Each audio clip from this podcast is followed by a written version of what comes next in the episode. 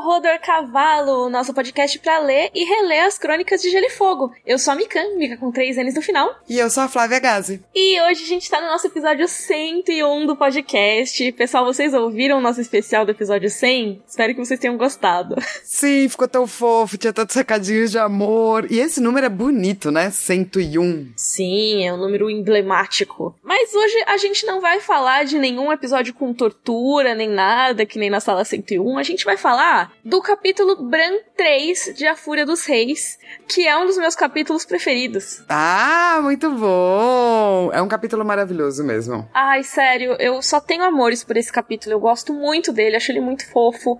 E eu até fiquei tipo, ai meu, tanta coisa pra falar nesse roteiro, né? E tudo mais. Mas eu acho que ele é um, um capítulo bastante quentinho no coração, sabe? Ao Sim. mesmo tempo muito melancólico. Tem umas coisas que você sofre, né, lendo? Uhum. Você sofre junto com o Bran, assim, né? Sim. É sempre muito difícil ver ele tentando existir dentro das possibilidades dele, achando que as possibilidades dele não são suficientes, sabe? Total, total. Mas antes da gente entrar nesse capítulo, vamos nos nossos corvinhos? Crá, crá!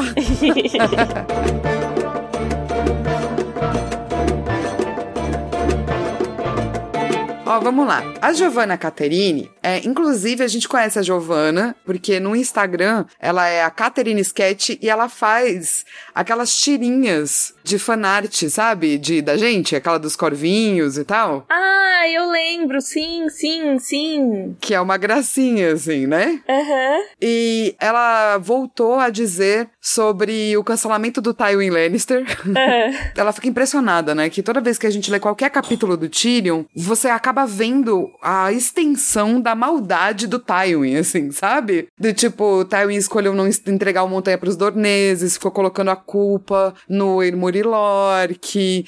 E ele vai criando tantas coisas que acaba que ninguém acaba confiando nos Lannisters, porque ela diz, nem os Lannisters são amigos dos Lannisters.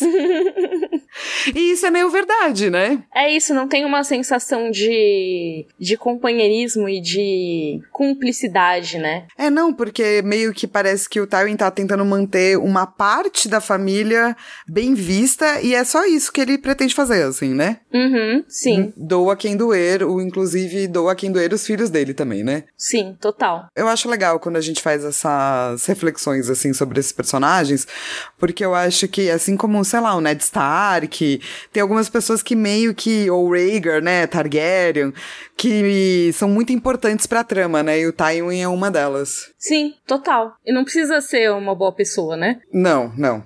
Pelo contrário, acho que nem. nesse caso nem tem como, né? Sim, não teria como. É, e daí a Bárbara Cap mandou um e-mail pra gente, porque ela falou que no final da graduação dela em 2013, ela fez uma aula prática de contaminação de leite. Que um dos contaminantes é boro. E a chama do boro fica verde. E dela mandou um videozinho. Uau! Que é tipo o fogo vivo funcionando, assim, sabe? Uhum. Por favor, não esquece de colocar nas redes, Bárbara, pra todo mundo ver. Cara, que legal! Mas é um videozinho de tipo da galera ficando louca quando a chama acende verde. Ó, tá vendo? Mano, que da hora. A chama acendendo verde é muito. A gente tá vendo agora nesse exato momento, gente. Ó. e fica uma galera muito feliz atrás, de tipo, olha que legal, esse fogo vivo. Então a gente tem fogo vivo, né, na vida real. Que demais. E por último, tem um corvinho da Mariana Araújo que ela queria agradecer o nosso trabalho e ela mandou pra gente uma imagem que eu nunca tinha visto antes, né? Porque você sabe aqueles 16 tipos psicológicos baseados no Jung, Mi? Ah, daquele teste das 16 personalidades? Isso! Sei, e aí? Ela mandou um- uma imagem com esses vários tipos baseados aí nas Crônicas de e Fogo, né? na- na- no Game of Thrones. E eu nunca tinha visto essa antes. Porque quando eu fiz o teste lá no site, né, que é 16personalities.com, o meu deu advogado, e uma das personalidades que ele coloca lá como personalidade de advogado é o Jon Snow. Hum, Mas daí, nesse aqui que ela mandou, a minha personalidade, que é o INFJ, tá como Daenerys Targaryen e Melisandre. ah, e o que, que você achou disso? Achei louco, porque pode ser, porque não, né? Sei lá. eu acho esses testes divertidos. Eu não acho que eles sejam, tipo, 100% 100%, né, verdadeiros e pá, é só legal, assim. Eu acho que é tipo horóscopo, sabe? Sim. Que é, ah, legal, gente, muito bom, mas eu realmente não acredito muito. E, cara, eu fico pensando que pode ser. Eu acho que é legal eles pegarem esses personagens e separarem, assim, por personalidade, sabe? Sim. Mas foi realmente bem interessante ver, assim. Eu não sei se eu concordo com os meus. Eu sempre alterno entre dois, que eu sempre esqueço quais são, que é a menininha sonhadora lá Mediador. e o cara do que dá um tchauzinho. Ativista. Isso. que os dois têm a boca verde, eu acho muito estranho.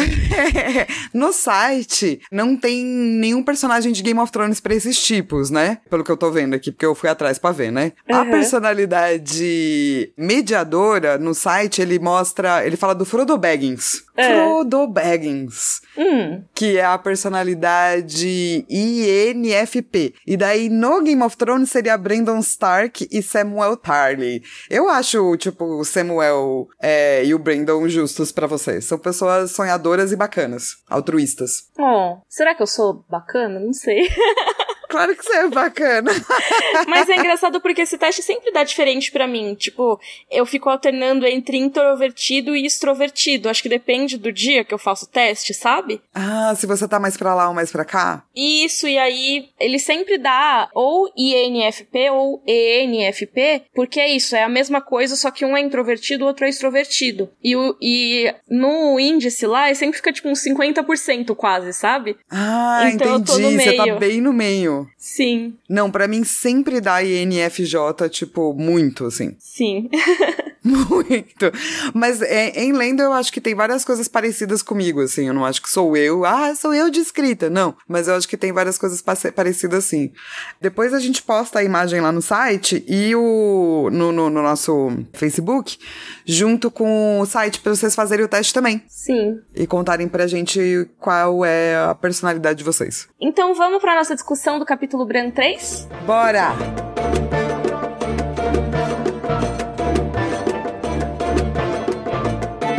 Começando aqui a nossa discussão do capítulo Bran 3 de A Fúria dos Reis. Flá, sinopse, por favor. Os lordes nortenhos festejam a colheita em Winterfell. O banquete é interrompido pela chegada de Mira e Jojen Reed, filhos de Howland Reed, grande amigo de Ned Stark. Eles fazem um juramento e, ao fim da noite, visitam Bran enquanto ele está na pele de verão. Eu amo esse capítulo. Esse capítulo é muito louco! Eu amo esse capítulo. É tão maravilhoso.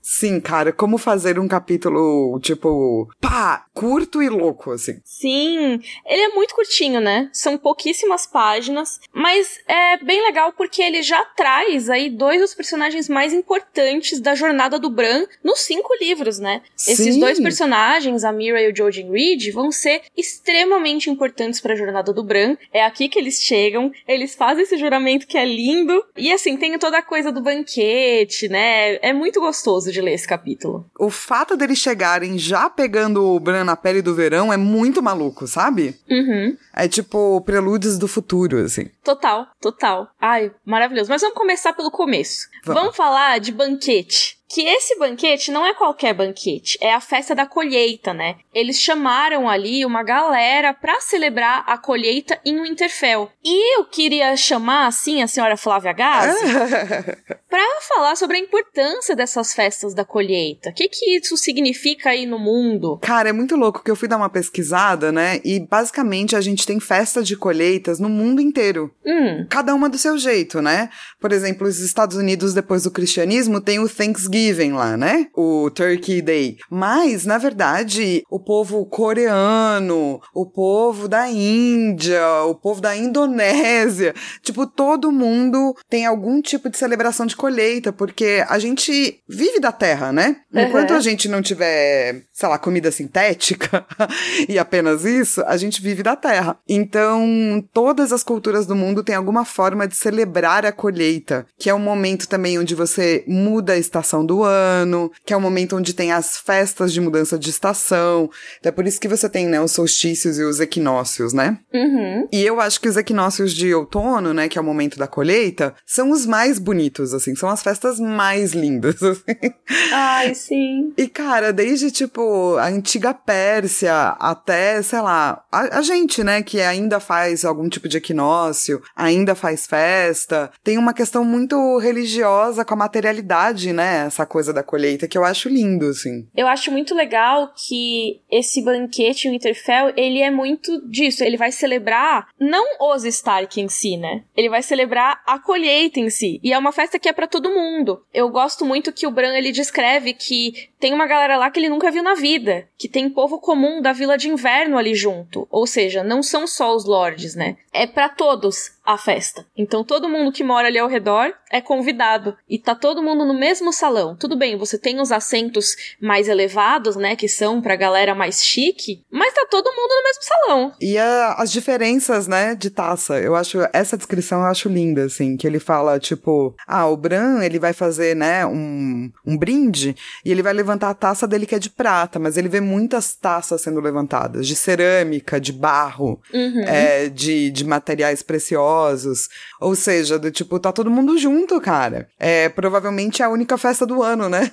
Onde Sim. todo mundo tá com todo mundo. Com certeza. E eu gosto muito desse trechinho aqui, que é muito legal, que é logo no começo, quando o Bran tá entrando no salão, que ele pensa, tá todo mundo gritando Stark, Winterfell, mas o Bran sabia que não era pra ele, né? Eu gosto muito desse trechinho, que é, era a colheita que festejavam, Robb e suas vitórias, o senhor seu pai e o avô e todos os Stark desde oito mil anos que aclamavam. Mas, mesmo assim, aquilo fez com que inchasse de orgulho. É muito fofo, é muito lindo. Mas é, eles total tão, assim, idolatrando o conceito do Stark, né? Que é tipo esse Lorde que nos alimenta, que nos dá um lugar quente pra ficar no inverno, que cuida da gente na guerra. Então é isso que eles aclamam, né? E eu acho que esse capítulo ele fala muito dessa relação de senhor e de vassalo, né? É uma relação que vai ser reafirmada aí quando a gente tem a chegada dos Reed depois. Diferentemente dos Northwest de Gravity Falls, eles abrem os salões pra todo mundo. Ah, pode crer, sim. Eles são bons senhores, entende? Total. Total. Nossa, eu não sei porquê, eu fiquei me lembrando muito de Gravity Falls enquanto eu tava relendo, sabe? Sim, tipo, que os eles Starks não têm essa maldição. castelo, né? Isso. Eles não têm essa maldição do povo comum, porque eles acolhem o povo comum. Total, total. E, cara, isso é muito diferente, se você for ver, do resto de Westeros, né? Eu tava lendo a análise do Steven Atwell desse capítulo, que inclusive tem uma coisa bem legal que ele falou sobre os Cranogmanos, que eu vou trazer depois, mas uma coisa que ele fala é que isso é uma coisa muito Stark, uma coisa muito nortenha. Você vai ver as outras casas do sul, tirando talvez Dorne e tudo mais, né? Que é, não é, assim, apesar de ser no sul, não é uma casa com a cultura do sul. Você vê que no caso dos Stark, no caso do norte, rola essa relação de proteção muito grande. E essa relação mais pé no chão do senhor com o seu povo, né? Essa coisa de olhar nos olhos quando você vai executar e tudo mais. E no sul você tem uma coisa muito mais desprendida, uma coisa muito mais que o Lorde ele simplesmente espera ser servido, mas ele não pensa necessariamente na proteção do povo comum tanto assim. Tanto que o Edmure é um ponto fora da curva, né, no caso dos Tully, depois que ele acolhe a galera toda no castelo. Porque, em geral, os lords só se trancam no castelo e deixam o povo lá fora se ferrar. Ai, pode ficar aí. Parabéns, morre bem, tá bom? Ótimo. Eu gosto muito, né, do, das extremidades, sabe? Dos valores nortenhos, dos valores de Dorne. Eles refletem essa forma de ver a- o mundo que não é necessariamente da fé do sete, sabe? Uhum. Que é muito mais legal, na verdade. Sim, É mais acolhedora. total. E assim, é, é muito fofo e tem comida, tem muita comida, tem música, Tem o Rodor dançandinho. que é lindo. Sim. E daí fica. É, é, é quase tipo um episódio de salão, assim, né? Porque o Bran fica vendo a galera dançando, né? E tem um momento que o Ayman Manderly, né, ele chama a Beth Cassell, que é criança, né, filha do Sir Roderick, e fala, né, que ele convida ela pra dançar e que ele se move bem graciosamente e tudo mais. E eu fiquei pensando que é muito que nem aquelas festas de casamento, que sempre tem aquele tio que vai deixar você dançar no pé dele, sabe? Sim, quando Que, você é tipo, tiquitito, né? Isso, que ele- a criança sobe em cima do pé e aí ele vai levantando e a criança balançandinho em cima, assim. Eu pensei que é muito nesse esquema, então eu achei muito fofo, sabe? O Ayman Mander, ele é muito legal, cara. Ele é Ele perfeito. é, né, cara? E assim, eu gosto que, bom, primeiro eu fico com muita raiva do George R. R. R. R. Martin, porque ele fica descrevendo essas comidas que parecem muito boas, sabe? Dá fome, né? Nossa, eu tava, tipo, relendo esse capítulo às 11 da manhã. Eu fiz, ah, não. Mas tem essa coisa também, né, do Lorde mandar comida para alguns dos seus vassalos, né? Uhum. Pra mostrar como ele é um bom Lorde. E eu amo esse momento. Porque é uma coisa meio política, né? É aquela coisa assim, ai, é, tem que fazer sala, né, pra galera receber bem os convidados. Então, tem aquilo de, ai, vou mandar pros lords. Então, ah, mandei pra galera do Zamber uma comida aqui gostosa. Mandei pra não sei quem, que é um aliado político, essa outra comida gostosa. Mas o Bran também é uma criança. E ele também é muito empático, né, de várias formas. E eu gosto muito das escolhas que ele faz de quem ele vai mandar comida. Posso ler o trechinho? Pode, porque é muito bom. Se o prato exalasse um cheiro particularmente apetitoso, mandava-o a um dos senhores sentados no estrado, um gesto de amizade e favor que Mestre Luin lhe recomendara fazer. Mas aí olha as escolhas. Mandou um pouco de salmão à pobre e triste senhora Hornwood, o javali aos ruidosos Amber, um prato de ganso com frutos do bosque a Clay Serwin e uma enorme lagosta a Joseph, o mestre dos cavalos, que não era senhor nem hóspede, mas tinha se encarregado do treino da dançarina e tornara possível que Bran a montasse. Mandou doces a Hodor e também a velha ama, por nenhum motivo além de gostar deles. Sir Roderick lembrou-lhe também que mandasse qualquer coisa aos seus irmãos adotivos. Então enviou ao pequeno Walder beterrabas cozidas e ao grande Walder os nabos com manteiga. muito criança, né, cara? Ai, cara, é, é tão fofo, tão fofo, porque assim, a primeira pessoa que ele cita é a senhora Hornwood, que tava triste, então ele mandou um salmão pra deixar ela feliz, sabe? Aí o Zamber, beleza, aliado político. Aí começa, né? Ah, o Joseph, ele não é um aliado político, mas ele me ensinou a montar cavalo, né? Eu quero mostrar minha gratidão. Aí o Rodor e a velha ama só porque ele gosta muito deles. Que essa parte eu sempre quase choro de ler, é tão fofa. Ele manda docinhos. Sim! E tem até um momento depois que ele vê a velha ama mexendo na torta com as mãos enrugadas e fica feliz. É muito fofo ele observando com carinho as outras pessoas. Por outro lado, tem o pequeno e o grande Walder que ele simplesmente manda o quê? Beterraba e nabo. Eu ia odiar. Eu gosto das beterrabas apenas em fúria. Sim, imagina, tem uma baita festança, tá todo mundo comendo. Nossa, o, o salmão, as lampreias, a costela do não sei o que lá. Aí, ah, toma aí uns nabos da manteiga pra você. Umas beterraba cozida. Nossa, que tristeza, cara. tipo, nada contra as beterrabas, entendeu? Mas eu prefiro vocês em fúria também, não cozidas. Exatamente. E, cara, até quando os Reed chegam, né? Que a gente vai falar mais deles, mas os Reed não tem coisas tipo gado na terra Uhum. deles. Daí ele fala: Ah, mano, que pena, manda uns mais gado pra eles. Daí manda umas carnes pra eles comerem. É, tipo, ah, eles estão comendo tantas rãs assim, ah, porque eles não devem ter, né? Isso aqui que é mó gostoso, vamos mandar pra eles. Achei. eu- ele é muito fofo, cara. O Bran é muito fofo. Sim. Eu, eu super espero que ele não fique que nem o Bran da série, Mi. Eu tô torcendo tanto. Porque eu gosto tanto do Bran. Sim. Vamos ver, né? Vamos ver o, Vamos ver, vamos dessa ver. história. Mas, aí, só pra concluir essa parte do banquete em si, né? É, primeiro que assim, o banquete vira uma balada, né? Todo mundo tentando pegar todo mundo. Inclusive, quando eles estão voltando pro quarto, o Rodor e ele vem, né? Um. Acho que, acho que o próprio Joseph, né? Pegando uma mina lá. E o Rodor quer ficar espiando. tipo, pô, Rodor, deixa os caras, né? É muito bom que, tipo, o Bran fala, ô, Rodor. E quando o Rodor termina de botar ele no quarto, ele fala, Rodor, pode ir embora, mas não é pra ficar espiando a galera? Sim.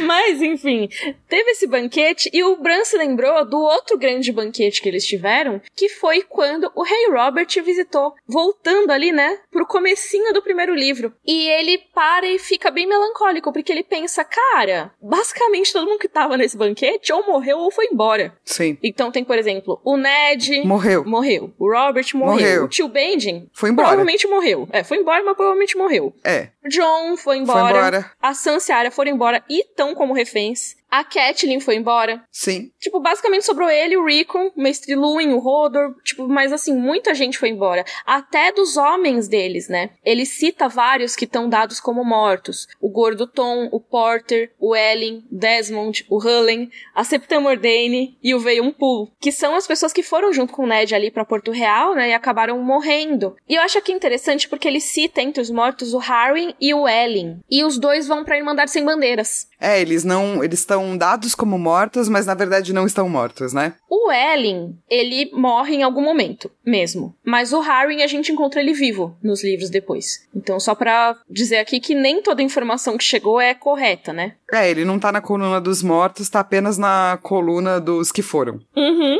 Né? Os que se Sim. foram.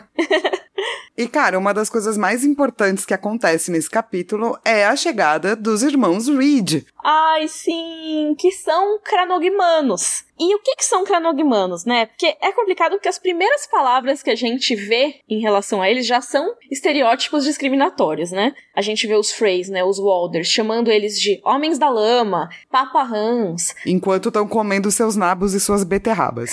Sim.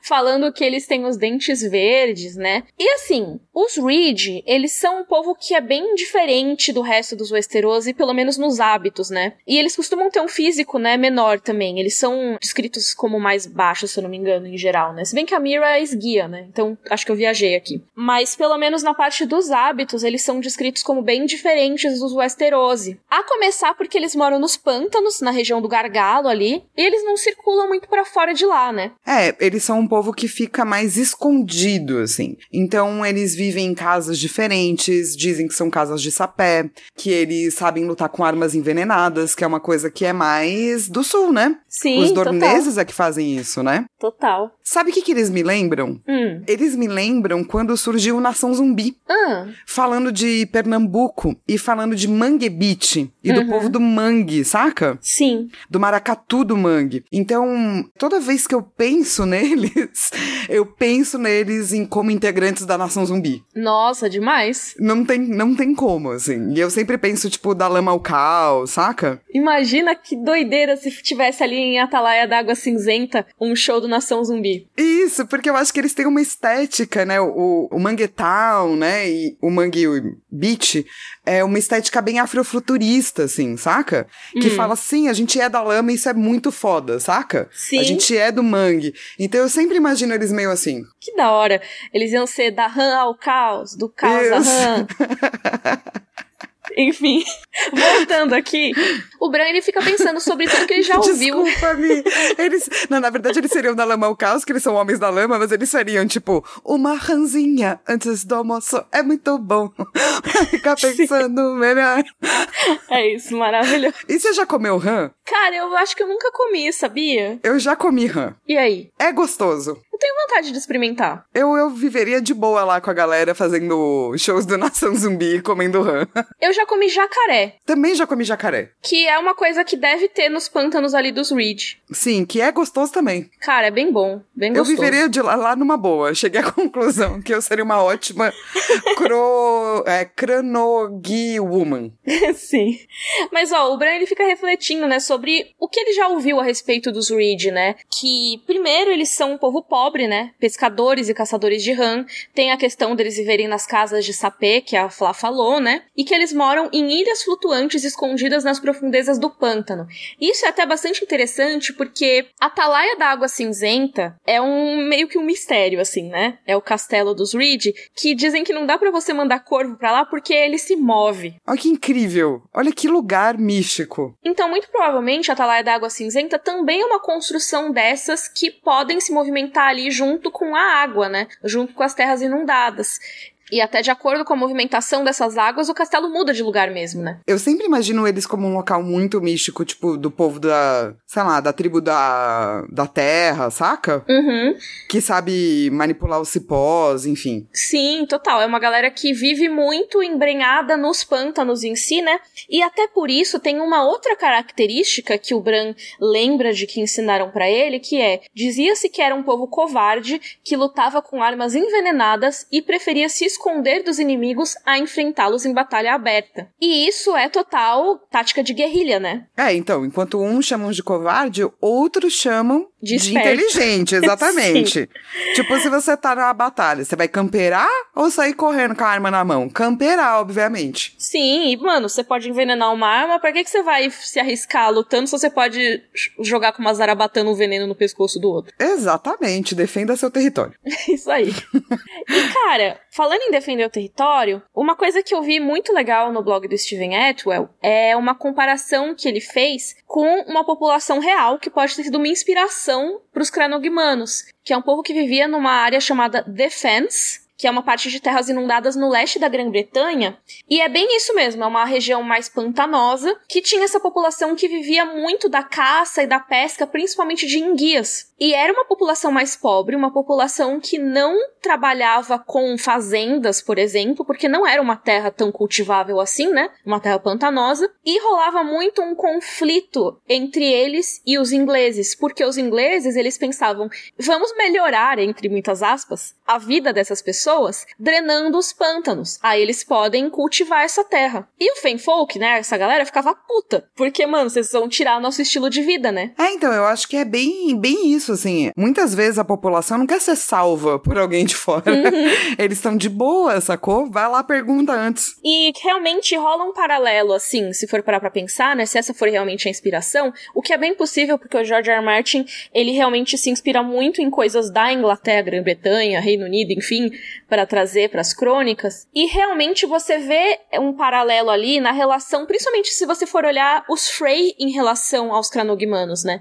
Ó, vamos pro momento geografia aqui bem rapidinho. Eu sempre uso pra gente encontrar as coisas ali nas terras fluviais o lugar em que o mapa fica estreitinho, né? Agora a gente vai falar exatamente dele. Esse lugar que o mapa fica estreito em Westeros é o chamado de gargalo, ou em inglês the neck, né? O pescoço. E olha só que interessante. A Estrada do Rei vai passando ali no meio e tal. Você tem o Fosso Kaelin, que a gente já viu ali no primeiro livro. Você tem o que seria a Atalaia d'Água Cinzenta, bem no meio ali dessa região chamada Denek, né, o Gargalo. E um pouquinho para o sul você tem as Gêmeas, o Castelo dos Frey. Isso quer dizer o quê? Que o Gargalo, né, as terras que os Reed são responsáveis, elas estão bem vizinhas ali aos Frey. Elas são uma das defesas do norte em relação a qualquer ataque que possa vir das terras fluviais. Nos capítulos da Catelyn, a gente vê a descrição de Fossukelin como um lugar muito importante estrategicamente, exatamente porque a pessoa que tá lá na Estrada do Rei tem que passar por lá. Não dá para dar a volta, porque se ela for dar a volta, ela vai cair nos pântanos, que são pântanos cheios de animais perigosos, que tem os cranogmanos que vão atacar quem chegar perto,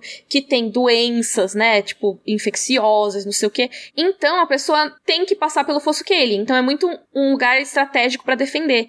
E o próprio gargalo funciona como também uma defesa territorial mesmo. Natural, né? É, é uma barreira ali que. Que ainda tem a galera que pode te atirar uns bagulhos cheios de veneno. Exato. E esse lugar tá do lado dos Frey. Os Frey, eles são a casa ali das terras fluviais que tá mais ao norte, vamos dizer assim. Porque eles estão quase ali no gargalo, né? As gêmeas estão quase no gargalo. Então, é de se imaginar que a gente tenha tido conflitos entre os Frey e os Cranogmanos ao longo dos anos. Ou que os Cranogmanos que saíam ali do gargalo por qualquer motivo, apesar deles saírem pouco, acabavam passando pelas terras dos Frey. E aí acabaram sendo olhados, né, de soslaio, assim, sabe? Meio que, ai, quem são esses caras? E eu acho que, um, é muito interessante ver o lance das terras, e dois, é muito interessante ver como dentro do norte existe todo esse preconceito com a galera do Manguetal, entendeu? Uhum. Leave Manguetal alone, assim.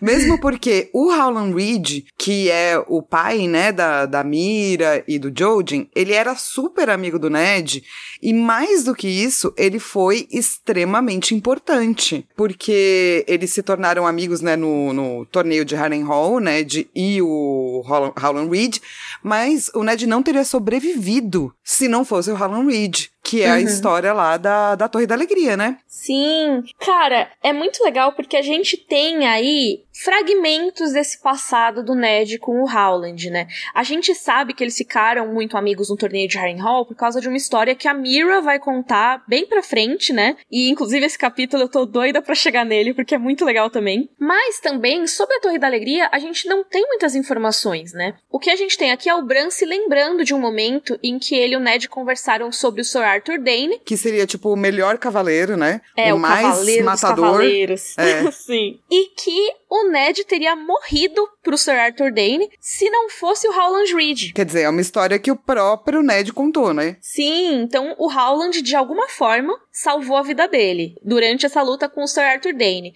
Que a gente sabe, porque a gente leu os capítulos do Ned no livro anterior, né? Que são naquele momento em que ele foi resgatar a Lyanna. E o Howland Reed, é, apesar dele ter enviado os filhos, ele ainda tá vivo. Que a gente saiba. Que a gente saiba. E ele sabe a verdade sobre tudo que rolou na Torre da Alegria. Pois é, porque ele, junto com o Ned, foi o único sobrevivente, basicamente. Tipo, tirando o Jon Snow, né? Que assim, estamos aqui colocando ele, apesar de não ter aparecido nos livros, a gente pressupõe que o Jon Snow saiu de lá. Mas assim, de adultos que testemunharam o que aconteceu naquele dia, que participaram, a gente tem o Ned, o Howland, se for seguir que nem a série, tem a ama de leite, a Wyla, que talvez tenha sobrevivido. Mas assim, basicamente o Howland Reed é o cara que pode contar pra gente o que aconteceu. Qual é a verdade sobre Rhaegar, sobre Lyanna, sobre Jon Snow, sobre muita coisa. Mesmo porque ele é um nobre, né? Ele não é tipo uma ama de leite fazendo, tipo, uma fofoca, sacou? Que Sim. a galera vai tender a não acreditar, né? Mulher ama de leite? Pff, quem se importa? Agora, o Howland Reed pode ser de uma casa meio esquisita, mas ele ainda é um nobre, né? E ele é comprovadamente um cara que andava com o Ned pra lá e pra cá e tudo mais. Então, assim, dá pra dizer que ele pode ser uma testemunha importante. Só que aí tem uma questão. O Howland Reed tá lá intocado no pântano dele faz um tempão. Ele não sai de lá por nada. O Ned morreu, os Stark estão em guerra, e o Howland Reed tá lá, fazendo o quê? Ninguém sabe. Isso é um dos maiores mistérios das Crônicas de Gelo e Fogo, na verdade, né? Sim. O que, que o Howland Reed está fazendo? Cadê o Howland Reed? Será que ele vai aparecer? E aí tem mil teorias. Tem gente que acha que o Jojen é ele, tem gente que acha que ele é o Alto Pardal que aparece depois. Aí os Ned Pomba tudo. Tem vários, de Pomba. Exatamente porque é um personagem muito misterioso. Então eu achei legal a gente trazer ele pra cá só pra dizer assim: olha, gente, fiquem de olho. Howland Reed não apareceu, mas ele é muito importante. Exato, e assim, o fato dele ter mandado os filhos significa alguma coisa, como a gente vai ver. É, a gente já vai começar a entender é, a significância aí desses dois personagens no final desse capítulo, mas até onde a gente tá nos livros, eles continuam acompanhando o Bran e, portanto, são extremamente importantes. E eu gosto muito das descrições deles, né? Já começa pela Mira, que ela é super menina guerreira, assim. Sim, ela entra, tipo, usando. não usando vestido, ela tá usando, tipo, calção de pele, assim. E, nossa, é uma descrição muito legal, assim. Eu sei que eu, eu sou muito enviesada porque eu gosto muito desse capítulo. Mas eu gosto demais da descrição dos dois, assim. Ah, eu falei, posso ler? Pode. Ah, eu tô muito abusada hoje. Tô lendo o capítulo inteiro aqui ao vivo. Ah, mas se pudesse, né? Essa é uma coisa que a gente pode fazer um dia, tipo, lendo as crônicas de Gelo e Fogo. Realmente a gente sente ler. Então, começando pela Mira, né? Enquanto os recém-chegados atravessavam o salão, Bran viu que um deles era de fato uma moça, ainda que jamais tivesse percebido isso pelo modo como se vestia. Usava calções de pele de carneiro, amaciados pelo longo uso, e um justilho sem mangas reforçado com escamas de bronze. Embora estivesse perto da idade de Rob, era esguia como um garoto, com um longo cabelo castanho amarrado atrás da cabeça e só um pequeno sinal de seios. De uma das magras ancas pendia uma rede trançada, e da outra uma longa faca de bronze. Debaixo do braço trazia um velho elmo de ferro salpicado de ferrugem. Um tridente e um escudo redondo de couro estavam atados às suas costas. Mano, essa mulher chega lá com um tridente, sacou? Um Não, elmo cara. de ferro,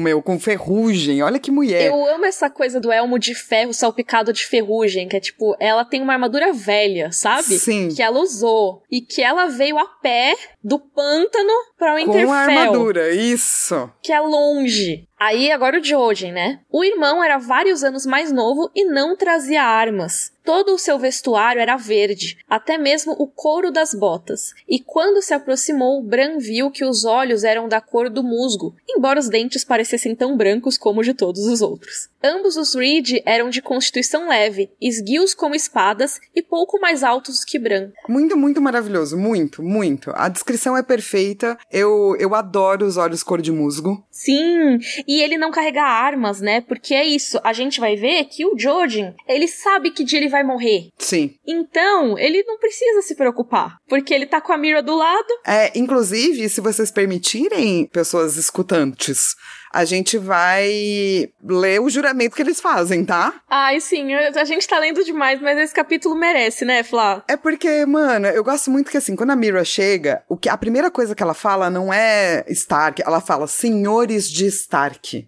Isso é muito foda. Ela fala assim, ó, senhores de Stark, os anos se passaram a centenas e aos milhares desde que meu povo jurou lealdade ao rei do norte. O Senhor, meu Pai, enviou-nos aqui a fim de proferir novamente essas palavras em nome de todo o nosso povo. Eles chegam muito do tipo, they mean business, saca? Uhum. Tipo, chegamos aqui, antes de qualquer coisa, vamos renovar nosso juramento aqui, né, véi? Ao Winterfell juramos a fidelidade da água cinzenta. Cedemos-lhe a lareira, o coração e a colheita, Senhor. Nossas espadas, lanças e flechas estão às suas ordens. Conceda misericórdia aos nossos fracos, ajude nossos impotentes e faça justiça a todos, e nunca lhe faltaremos. Juro pela terra e pela água. Juramos pelo gelo e pelo fogo. Cara, isso é tão lindo. É, muito lindo. Tão lindo. E eu amo. Assim, eu gosto, obviamente, da tradução, mas quando você olha o em inglês, ele parece que é mais solene ainda, sabe?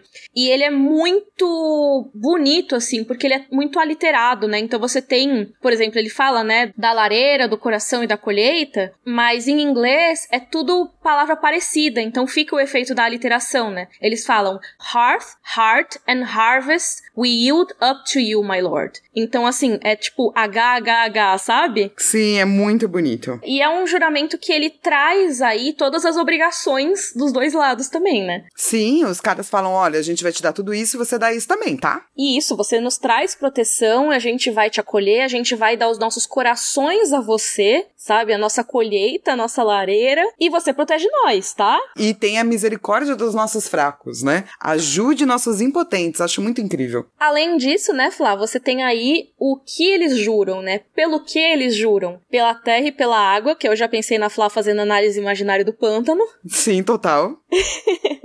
que é total a vibe deles, né? Eles são terra, eles são água, são total deuses antigos aí demais. Pelo bronze e pelo ferro, né? Que é uma coisa da batalha e também mais atual, né? Então, tipo, um juramento antigo, um juramento novo, sabe? E também são metais do norte. São os metais que você tem muito na coroa do Rob, por exemplo, se eu não me engano. Isso, que a gente falou na, no episódio do Rob sobre a coroa, né? Isso. Então, assim, são os metais que são metais do frio, metais é, da dureza, né? E tudo mais. Não é uma coisa chique que nem aço, por exemplo. E pelo gelo e pelo fogo. É, por fim, né?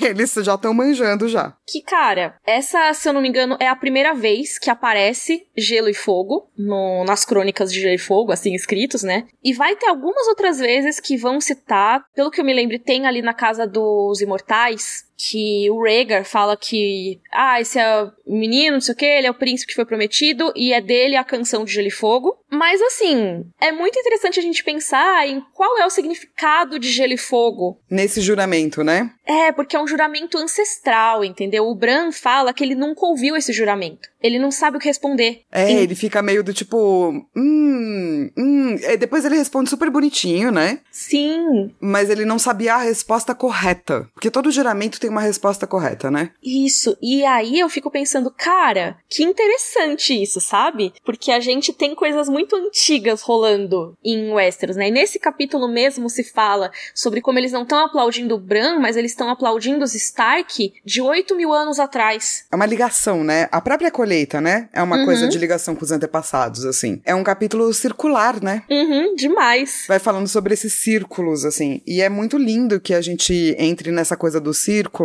Porque são essas imagens de eternidade, né? Não é o Bran que sobra. O que sobra são as imagens de eternidade, sabe? Uhum. É, são esses juramentos antigos e tal. E até certas coisas da antiguidade que estão voltando a existir, né? Certas magias que estão voltando a existir. No caso, Uhum. também o próprio Jojen e o próprio Bran. Sim, com certeza. Aliás, vamos falar aí, porque já que a gente tá falando de circularidade, né? Quando os Reed chegam, eles já perguntam sobre os lobos. É, os Reed já estão ligados em tudo.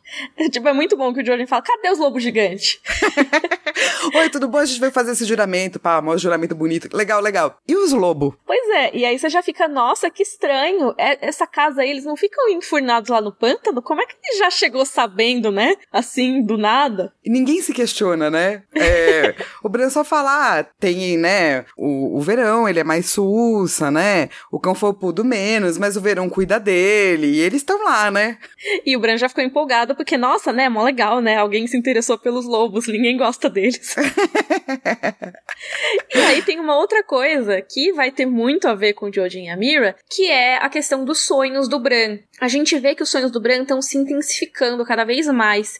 E até é, a gente comentou, antes de discutir o capítulo, da questão de como o Bran tá se sentindo, né? Em relação ao lugar dele no mundo. Queria ser um cavaleiro, ele não, né? Ele fica mal porque ele esquece que ele não pode usar as pernas quando ele tá na dançarina, mas depois ele lembra. E ele percebe os olhares das pessoas, né? Que apesar de ele ser o representante dos Stark naquele momento, ainda tem os olhares de pena, né? E aí, ele tá lá no banquete e ele começa, nossa, aqui tá muito barulhento, tá muito calor.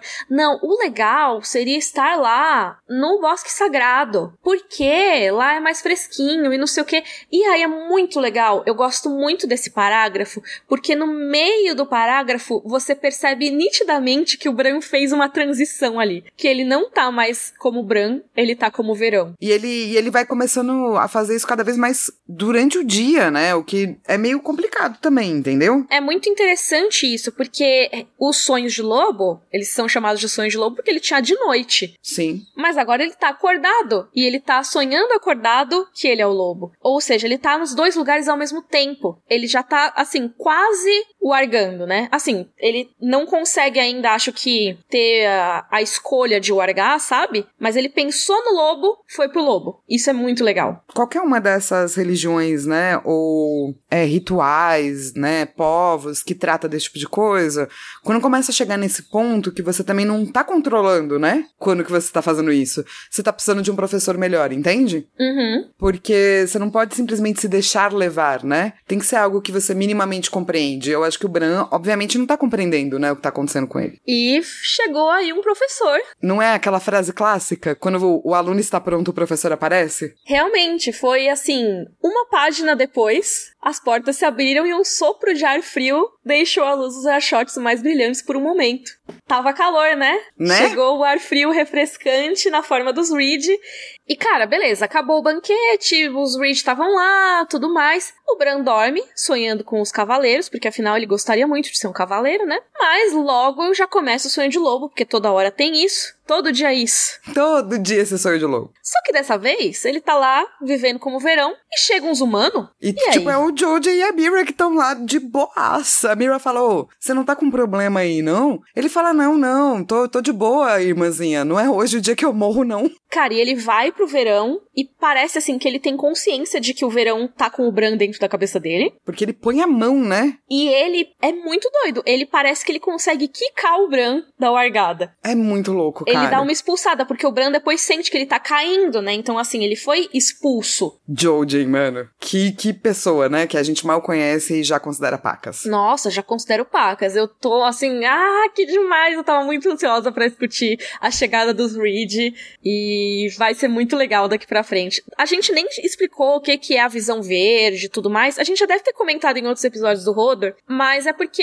ainda não foi explicado, sabe? E a gente chega lá, né? É isso, a gente vai chegar quando ele for descrever o que ele vê e tudo mais. Mas é isso, né? O Jojen tem esses sonhos proféticos, ele tem essa visão verde e ele sabe o papel dele. E ele sabe até quando vai o papel dele, né? Pois é. Ai, eu amo esses dois personagens. Desculpa, eu tô Ah, eu muito também. empolgada aqui. Não, a, A verdade gente- é que. É, eu concordo com você, cara. Esse é um dos capítulos favoritos, não tem como. É muito, é muito bom. E é tão curtinho. É impressionante como ele é tão bom, mas tão curtinho. Cara, às vezes o poder da síntese é isso, né? Ele te deixa com Total. muitos mistérios também, né? Total, porque você lê isso pela primeira vez e você pensa, mano, será que ele matou o Bran? Sabe? Tipo, ele foi lá, ele quer dominar os lobos e roubar pra ele? A gente não sabe, eles acabaram de chegar. Sabe uma coisa que eu nunca fiz? É. Foi ler, tipo, as pessoas só, saca? Aham. Tipo, ler todos do Bran. Depois ler todos, saca? Nunca fiz Aham. isso. Cara, é muito legal. Eu não cheguei a fazer, mas tem um podcast que faz, se eu não me engano, que se chama Girls Gun Canon, que é um podcast em inglês, e elas analisam arcos de personagens. Então Que elas vão louco. pegar todos os capítulos daquele determinado personagem e vão fazer uma análise. Aí fazem em várias partes, né, porque é muita coisa, mas elas não pegam pela ordem dos livros, elas pegam pela ordem do POV, né, dos pontos de vista. Muito louco, adorei. Quero. Quero fazer. Vamos então pro nosso momento Valar Morgulis? Bom, a gente tava em 101, certo? Isso. E aí, nesse capítulo, o Bran cita uma galera que morreu. Que aí eu não lembro. Sinceramente, eu não lembro. Quais a gente citou já e quais a gente não citou. Então, vocês vão ajudem. nos, nos ajudar, por favor. Ó, Manda e-mail pra gente, rodorocavalo.gmail.com, dizendo quem a gente contou e quem a gente não contou. Ó, os que eu acho que a gente não contou ainda: o Porter, o Desmond, o Gordo Tom e o Ellen. Que eu sei que ele não morreu no massacre de Porto Real, mas ele morreu depois, quando já tava na Irmandade. Então, como ele já tá listado como morto aqui, a gente poderia já colocá-lo, né? Mas a gente precisa de ajuda. É, por exemplo, Harwin, Septim Mordaine, até o Veion-Pooh. O Veion-Pooh eu acho que a gente já citou. Mas, por favor, nos ajudem, aí a gente coloca na conta. Mandem aí, por favor, e vamos pro livro versus série, que não tem, basicamente. Porque assim, essa festa de inverno, pelo que eu me lembre, não tem. A não ser que tenha, tipo, uma coisa parecida com isso, mas não é essa cena, né? Não é com os Manderly, não é com a galera. Os Reed não aparecem porque na série eles foram cortados da segunda temporada. Eles só aparecem na terceira temporada, depois que o Bran já saiu de Winterfell. Que inclusive eu acho que tudo bem, sabe? Apesar de eu gostar muito da chegada deles, eu entendo que a série tinha que cortar algumas coisas e isso não é o que mais me incomoda. Não, não, eu acho que não, não ficaria igual ao livro também, sabe? Não tem, não tem porquê. E tem uma coisa que, assim, apesar de não ser uma adaptação disso, a gente tem a Torre da Alegria na sexta temporada. Que depois vai contar, né, o que aconteceu ali com o Howland Reed. Eu acho que é canon. Eu acho que sim. Eu não sei se daquela maneira exata, com o punhalzinho, mas talvez Ah, sim, ele sim, tenha enfiado o tridente, assim, sabe? No Sim, Arthur Dane, sim, alguma sim. coisa assim. Mas eu acho que provavelmente, pra eles terem vencido, deve ter rolado essa apunhalada pelas costas, tudo isso, saca? Isso. Matou de um jeito não muito honrado, porque o Ned tava em combate individual e o Howland não teria que se meter, né? Mas ele foi lá e salvou a vida do Ned. Porque senão o Ned teria morrido e eles não teriam conseguido resgatar, né? O John, né? Que a Liana Sim. não rolou. Achei que você falar, a Liana já era. Que dó. É, enfim, vamos pro nosso momento Joffrey. Bring me his head. Cara, eu tenho dois momentos Joffrey, tá? Muito pequenos. O primeiro é a galera olhando bizarro pro Bran, não gosto. Uhum. E o segundo é ler esse capítulo perto da hora do almoço, também não gosto. não recomendo. 300 descrições de comida. Exato. Esse E capítulo tem tudo que o George. R. Martin gosta: descrição de comida e descrição de sexo. É verdade. e tu, você tem algum momento Joffrey? Ah, sempre tem os Walders, eles são meu momento Joffrey, odeio eles. é, eles ganharam nabos e beterrabas. E, tipo isso. e o nosso momento Dracarys. Dracarys. Ai, que difícil. Ai, esse capítulo é tão bom. É, meu momento Dracarys é o capítulo.